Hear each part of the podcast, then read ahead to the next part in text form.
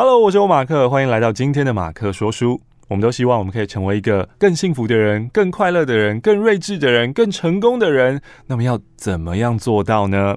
今天要跟你分享的这本书叫做《大局思维》，让我们来利用大局思维，帮助我们规划我们的日常，然后活出自己精彩成功的人生。大局思维在讲的有什么很了不起的洞见吗？其实没有，反而看完之后，你可能会觉得说：啊，其实我早就知道啊，老生常谈嘛。他告诉你什么呢？时间是唯一无法补充的资源。这听起来是不是非常的 cliché 啊？可是这就是真理啊！包括现在你是不是在滑手机呢？你的滑是有意义的滑吗？你有想过想要改掉这一件事情吗？想要防止负面行为啊，你就应该要试着增加它的成本，减少它的效益。譬如说，刚刚说到的划手机好了，如果你觉得花太多时间在划手机了，那么你可以把手机锁在很远很远的一个地方的一个抽屉里面，然后呢，把钥匙交给一个你不想跟他打交道的人。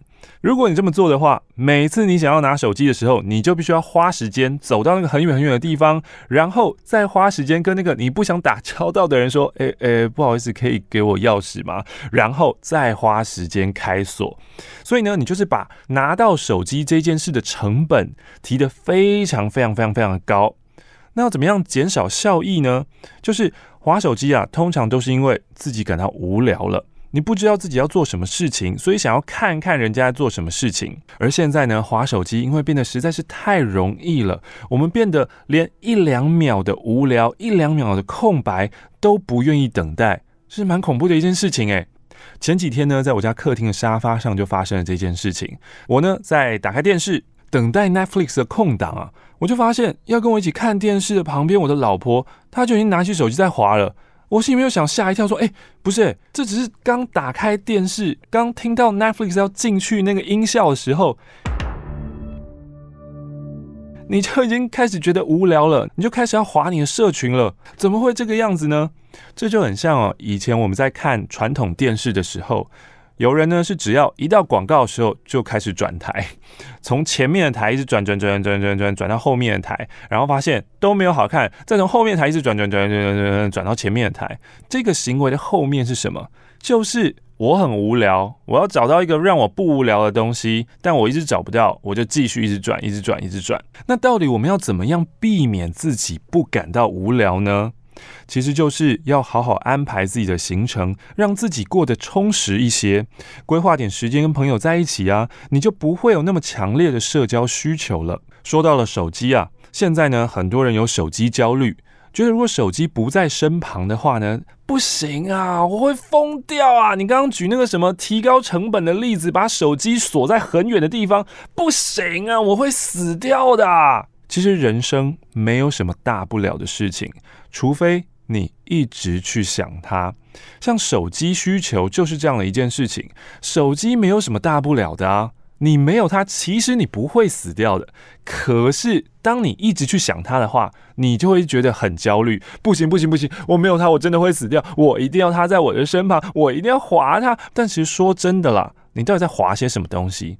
你可以跟我汇报一下，你刚刚滑滑到什么有意义的、值得分享的事情吗？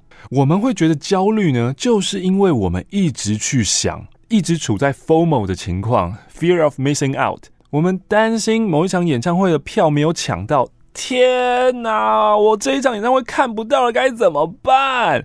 我们错过一些限量的折扣或优惠，天哪，错过这些限量的优惠怎么？办，或者是错过某些现在什么币圈的机会、NFT 的机会，天哪！我错过了这个最好赚的时期，怎么办？人脑思考的方式就跟吸引力法则说的一样，你提到了什么，脑子就会去想它，我们的注意力就会去想它。就算我千叮咛万嘱咐告诉你说，不要去想它，你不要去想，就不会有 FOMO，你不要去想，就不会焦虑。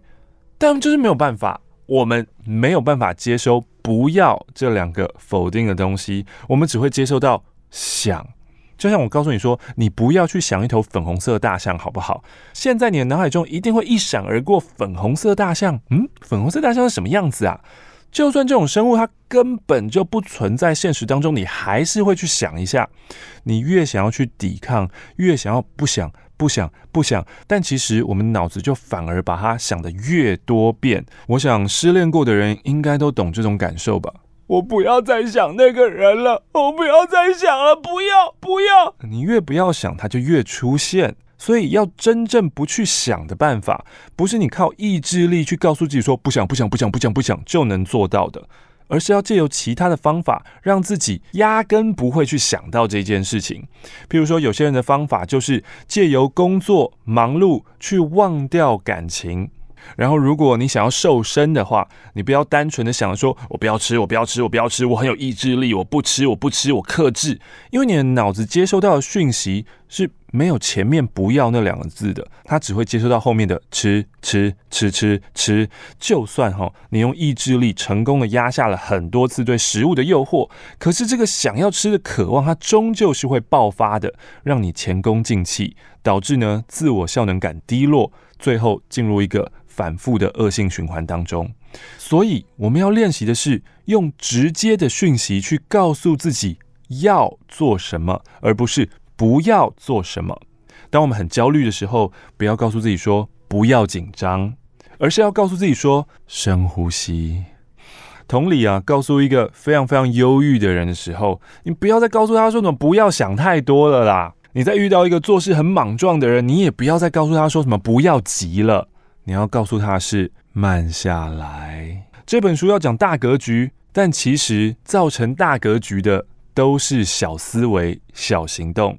大格局从来都不是全输或是全赢的，规律的微小的正面行动会对你重要的人生结果产生极大的正面影响力。为什么我们会焦虑？为什么我们会 FOMO？常常都是因为我们把眼界放在太近的时间了，我们在担心。一两天、一两个礼拜的事情哦，或是在币圈当中，我们在担心几分钟以内的事情。